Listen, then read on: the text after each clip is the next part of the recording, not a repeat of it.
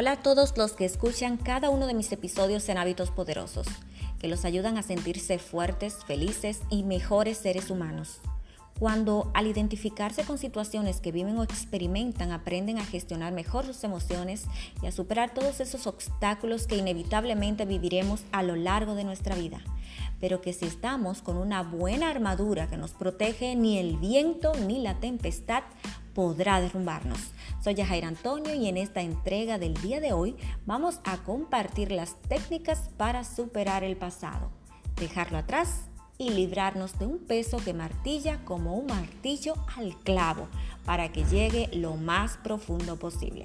Así de doloroso y profundo se siente cuando esas heridas son abiertas una y otra vez y no le damos el espacio de sanar, como cuando una cicatriz sella la herida y ya no duele más, aunque pasemos nuestras manos por ella. Así es como debe de sentirse, porque el tiempo no te hará olvidar, te hará madurar y a entender mejor las cosas.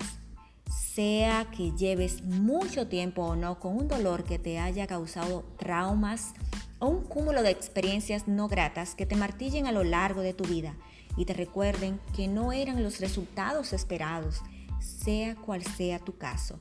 Te diré que no estás solo, que no eres la única persona en el mundo que pasa por estas situaciones tan angustiosas. Que muchas veces va a depender de las expectativas que tenías en la vida. Pero te diré algo.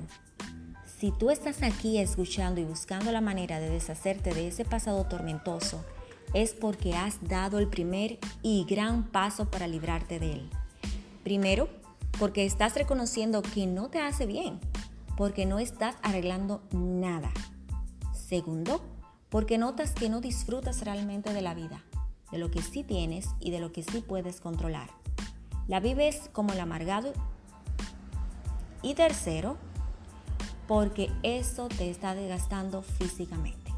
Te está consumiendo y esos pensamientos desgastantes traen consigo desarrollar enfermedades autoinmunes o enfermedades psicológicas, que es una respuesta del cuerpo a toda esa información negativa y repetitiva que le traes a tu mente y se presentan en diversos síntomas sin ninguna razón aparente. Por ese reconocimiento que has hecho, quiero felicitarte. El siguiente paso ahora es ser fuerte contigo mismo, pararte en dos pies y enfrentarte. Una, para ponerte un stop porque te has convertido en tu peor enemigo. Por eso es que tu mente cada vez que puede te acuerda la situación cuando entras en contacto con algún recuerdo que no has superado aún. Los recuerdos deben superarse y sanarse, que en un momento determinado te puedan servir de referentes, mas no causarte dolor, porque lo estás recordando para algo específico, como una anécdota para alguien, para tú reforzar una idea en una conversación, un punto de vista que tocas para hacer una comparación o ponerlo como referencia. Perfecto, pero para nada más. Porque como mencioné, el tiempo no hace olvidar el pasado. Aprendes a madurar con él, a hacerte más fuerte y resistente. Si te tocara una situación similar o parecida, ya sabrás cómo sobrellevarla, cómo evitarla o qué otras alternativas tomar. Otro paso que debes dar para sanar es hablar contigo perdonándote diciéndote que no estaba en tus manos, pero que hiciste lo mejor que pudiste y que es tiempo de dejarlo ir, que ya es tiempo de crecer, que es tiempo de sanar, que ya has aprendido la lección y que comprendes que eso te sirve para crecer hacia otra dirección de tu vida, hacia otras ideas, hacia otra perspectiva de cómo mirar las cosas, hacia otro norte, que eres tu mejor versión que eres adulto, que eres responsable de ti, de tus circunstancias, de tu vida, que la valoras y que vas a llevarla lo mejor posible siendo feliz siempre. Allí es donde empiezas a sanar, a vendar esas heridas, a dejar ir el pasado para que quedes solo en mínimos recuerdos que hasta se te olviden. Cuando haces esto, empiezas a sentir cómo te alivianas, cómo te sientes ligero, o ligera, cómo te sanas por dentro, cómo ya no existe nada de ti que te robe tu propia identidad, nada que te saque de tu centro, nada que quiera castigarte como si fueras un culpable eterno. Así te vas a sentir, Vas a reconectar con tu ser, contigo mismo. Serás tu amigo o amiga.